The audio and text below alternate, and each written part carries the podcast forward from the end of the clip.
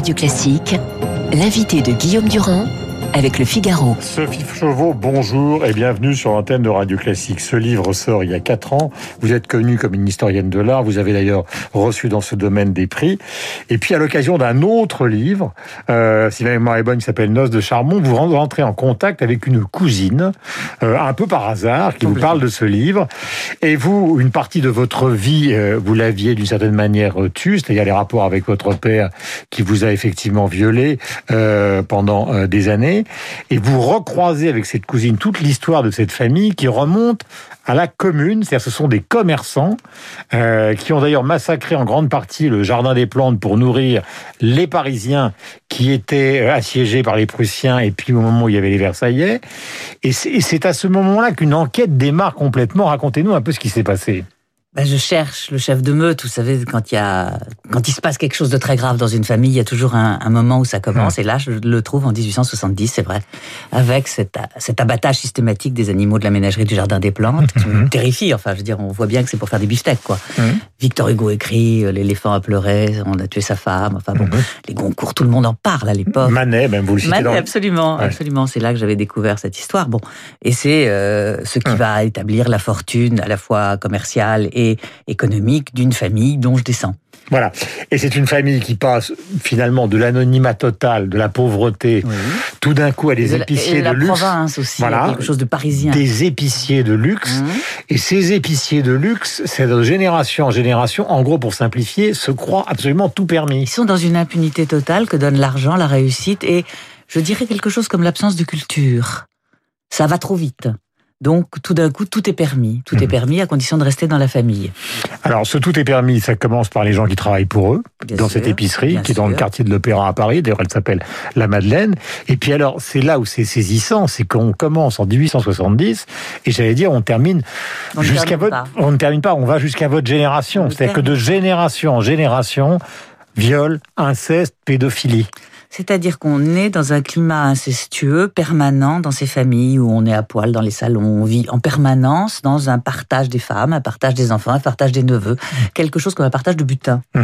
Alors c'est pas forcément des viols, hein. encore une fois, c'est le commentaire sexuel, c'est des mains qui passent, c'est des langues qui rentrent dans la, dans la bouche d'enfants. C'est ce que vous racontez à propos de votre père, d'ailleurs, qui vous embrasse Absolument. pour tout et n'importe quoi, Absolument, mais... en se promenant tout nu dans son appartement. Alors ils le font tous, à tout le monde. Donc nous, on pense que c'est normal. Les enfants trouvent ça normal. C'est comme ça qu'on grandit. Et il faut connaître d'autres familles, il faut connaître d'autres gens, il faut aller vivre ailleurs pour voir que c'est pas comme ça. Il y a un aspect particulier qui se transmet. Alors, il faut dire qu'il y a, euh, avec cette rencontre, avec cette cousine qui a été violée euh, de 4 à 14 ans, si ma mémoire est bonne, euh, il y a des phrases absolument terribles, puisque ce, ce- son père lui dit, mais pourquoi, elle lui demande, mais pourquoi tu couches pas avec ma sœur? Elle Il n'a dit, violé qu'une fois bébé, ouais. et après il lui dit, mais parce que toi t'aimais ça. C'est terrible, on peut pas faire pire à quelqu'un qui se sent démoli, saccagé à Mhm. l'intérieur, que de lui dire qu'elle aimait ça, parce qu'on va, on va aller chercher la honte chez nous, Mhm. et pas chez eux. Ça Vous écrivez aussi cette phrase qui est terrible, ce ne sont pas des caresses, ce sont des meurtres. Oui, bah je le pense. Et je pense que si Camille Kouchner s'est un peu inspiré de mon livre, c'est un peu ce travail-là que ce livre essaye de fabriquer, c'est-à-dire transmettre que tous ces signes-là sont des signes dont il faut vraiment se méfier. Mhm. qui se transmettent. Donc, alors, ce, qui, ce qui paraît incroyable, parce que en marge de cette histoire que vous racontez, de génération en génération, donc, on voit qu'il y a des disparitions. Une femme qui tombe d'un toit, quelqu'un Mhm. qui part à la Légion, euh, des Euh. éléments de la famille euh, qui disparaissent dans des îles tropicales ou qui Mhm. partent s'exiler aux États-Unis, sans donner les raisons de tout ça, qui sont euh, évidemment des raisons qui sont liées à cette espèce de secret de famille transmis de génération en génération. Puis un autre phénomène qui nous ramène à votre histoire, à celle euh, de Madame Aubry qui s'exprime dans Libération et celle de Camille Kouchner, c'est le rôle, alors des femmes, pardonnez-moi de dire le rôle particulier, parce que il y a deux choses dans cette affaire-là.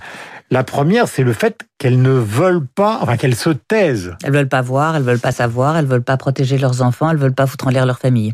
Et alors pourquoi? Parce que c'est la grande interrogation, parce qu'on se la pose pour Depuis la nuit Evelyne des temps, la complicité des femmes, il y a, un- il y a des femmes qui partent, qui prennent leurs enfants sous le bras et qui s'en vont. Puis il y a celles qui restent. Et c'est la majorité. Ces femmes sont complices, elles veulent pas voir, elles veulent pas savoir. C'est assez terrifiant de penser que leur boulot de mère est, est- est cassé, Mhm. brisé par ça. Donc les familles sont totalement brisées. C'est-à-dire, Les liens entre les gens sont corrompu. C'est ce dont Ferenczi parle quand il parle de la confusion des générations. Mhm. C'est-à-dire que à un moment donné, on pense que nos enfants sont plus grands que nous parce que nous, on se conduit comme des adolescents. Mhm. Toutes ces choses-là sont des symptômes absolument évident aujourd'hui pour mhm. moi, mais à l'époque pas du tout, euh, de, de l'inceste dans une famille. Euh, autre chose que vous décrivez aussi, c'est que s'il y a quasi monopole des hommes dans ce comportement justement épouvantable à l'égard des enfants, des cousins, des nièces, des cousines, d'une indifférenciation d'ailleurs entre les filles et les garçons qui se qui se qui se répand. Il y a aussi un certain nombre de femmes, par exemple, vous décrivez le personnage d'Yvonne, le personnage d'Yvonne qui a un hôtel dans le Midi, qui elle met dans son lit euh, enfants, cousins, ses petits fils. C'est terrible elle va vraiment euh, déniaiser son petit-fils. Quoi. C'est... Bon, c'est une famille qui fait peur après coup, mais sur le moment, on ne sait pas quoi. Mais cela dit, euh, je, crois que Christiane Rochefort qui a écrit La Porte du Fond, qui est le roman sur l'inceste, il n'y a pas mieux dans l'explication des traits de la chose, dit euh, l'inceste, c'est pas du sexe, c'est du pouvoir, et c'est toujours de l'abus de pouvoir. Hmm. Et il s'agit d'abord d'abus de pouvoir. Donc dans l'affaire du Hamel, c'est ça qu'on a, qu'on est en train de, absolument, de, d'observer. Alors est-ce que vous considérez justement qu'il faut supprimer la prescription ou l'allonger considérablement? Alors, là, je passe. il faut vraiment lire la fabrique, la fabrique des pervers parce que c'est un livre qui raconte les origines, qui raconte une certaine forme de sociologie autour de ce qui se passe et qui après aboutit à, à votre histoire personnelle et les rapports justement avec votre mère, la considération que vous avez pour elle en l'accompagnant puisqu'elle est malade est assez euh, sensible mais en même temps, il y a une distance pour essayer de s'en sortir euh, euh, soi-même. Donc revenons à l'aspect maintenant institutionnel. Est-ce que vous considérez, comme celle ou ceux qui militent pour, euh, pour qu'on allonge cette prescription, qu'il faut le faire et que c'est important? Alors, je suis hostile à l'imprescriptibilité. Je, je suis politique d'abord et je pense que l'imprescriptibilité, c'est les génocides c'est une volonté collective de faire disparaître un peuple. Hmm. Je pense que là, c'est une volonté individuelle de prendre son plaisir sur des enfants, de saccager des enfants, Mhm. Mais c'est toujours un individu contre un individu. Donc je pense qu'il faut rallonger les délais à 60 ans s'il le faut. Mhm. Ça ne me dérange pas. Mais je pense qu'il faut garder l'imprescriptibilité pour la politique. Euh, vous avez fait une carrière, j'allais dire une carrière, non pas une carrière, mais un engagement spontané à gauche. Et puis il y a aussi, vous êtes aussi une intellectuelle. Il y a aussi la question de la, comment peut-on dire, de, non pas de la science, mais enfin de la psychanalyse par rapport à tout ça, et notamment celle de Freud. Alors on sait que Freud considérait que les, les homosexuels, par exemple, étaient des pervers, ce qui aujourd'hui est évidemment, étant donné l'évolution de la société, et ça n'empêche que le freudisme était une des grandes révolutions culturelles mhm. du 19e et du 20e siècle. Mais par rapport à ça, que disait-il justement? Parce que lui, il a, il a perçu ces choses-là. Il y a quelque chose d'absolument extraordinaire dans la carrière de Freud. C'est le moment où le principe de plaisir est inventé parce que il a d'abord cru les femmes qui venaient lui dire qu'elles avaient été incestées dans leur enfance, et puis un jour, il s'est fait mal voir de la bonne société viennoise parce qu'il le dénonçait, et il a inventé le complexe d'Oedipe pour remplacer. C'est très très étonnant hein, dans la carrière de Freud. Il y a un grand, il y a une tâche aveugle comme ça. C'est mmh. passionnant à lire. Mmh. Il y a un bouquin là-dessus qui est extraordinaire.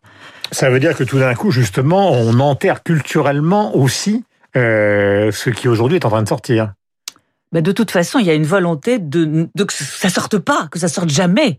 Donc ça sort de temps en temps. Moi, je suis très inquiète. Là, je vois sur les hashtags euh, que tout le monde dénonce tout le monde. C'est formidable. Ça sort pour chacun mhm. et chacune de ceux et celles qui dénoncent. C'est formidable. Le problème, c'est que ça va retomber. Simone de Beauvoir dit que euh, tous les acquis pour les femmes au bout de 15-20 ans euh, sont enterrés. C'est vrai, on le, on le, constate, on voit partout l'avortement qui régresse, enfin ce genre de choses.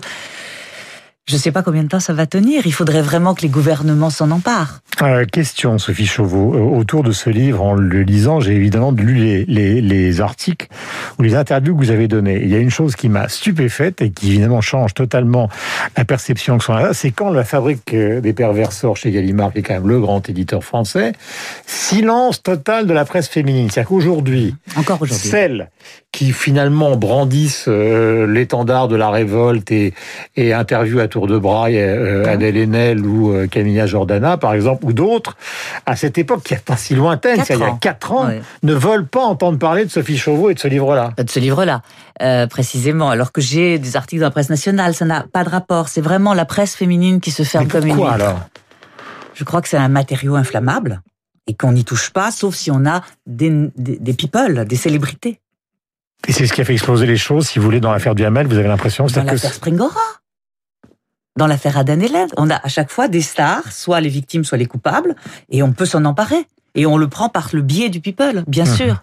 Est-ce que vous avez le sentiment que le chiffre qui est donné de temps en temps euh, et qui est compliqué à vérifier, c'est-à-dire que ça concernerait une famille sur 10 ou un enfant sur 10, euh, était quelque chose qui vous paraît crédible au regard de, justement de cette fabrique des pervers que vous décrivez? Pendant que j'écrivais le livre, peu après, je parlais avec des gens, j'en parlais, ils me disaient tous, j'en connais, j'en connais, j'en connais. Je connais personne qui en connaisse pas. Je connais plein de gens à qui c'est pas arrivé, hein, Ouais. Dieu merci. Mais je connais personne qui ne connaisse pas des cas. Des Mm. cas jamais dits, jamais révélés, parce que trop douloureux, parce que, encore une fois, la honte est pour la victime. Oui, d'où le silence pendant un certain temps. Absolument. Et c'est à partir du moment où on Le croit... silence qui est l'amnésie, très souvent, parce que pour continuer à vivre, il faut oublier, hein. Il faut oublier 10, 20, 30 ans, d'où le problème de la prescribilité. Mhm. L'amnésie, moi, je l'ai gardée jusqu'à 42, 43 ans. Voilà, et la psychanalyse et la douleur, parfois même la maladie qui enchaîne Mhm. euh, sur cette affaire-là. Je reviens à la question initiale. Comment vous expliquez que dans cette famille de commerçants, tout d'un coup, vous avez dit c'est la puissance, l'argent, etc. Tout d'un coup, il, apparaisse que tout soit permis, c'est-à-dire que les tabous sautent totalement? Il n'y en a pas. C'est pas parce qu'il saute, c'est qu'il n'y en a pas. Il n'y a pas de culture, il n'y a pas de savoir.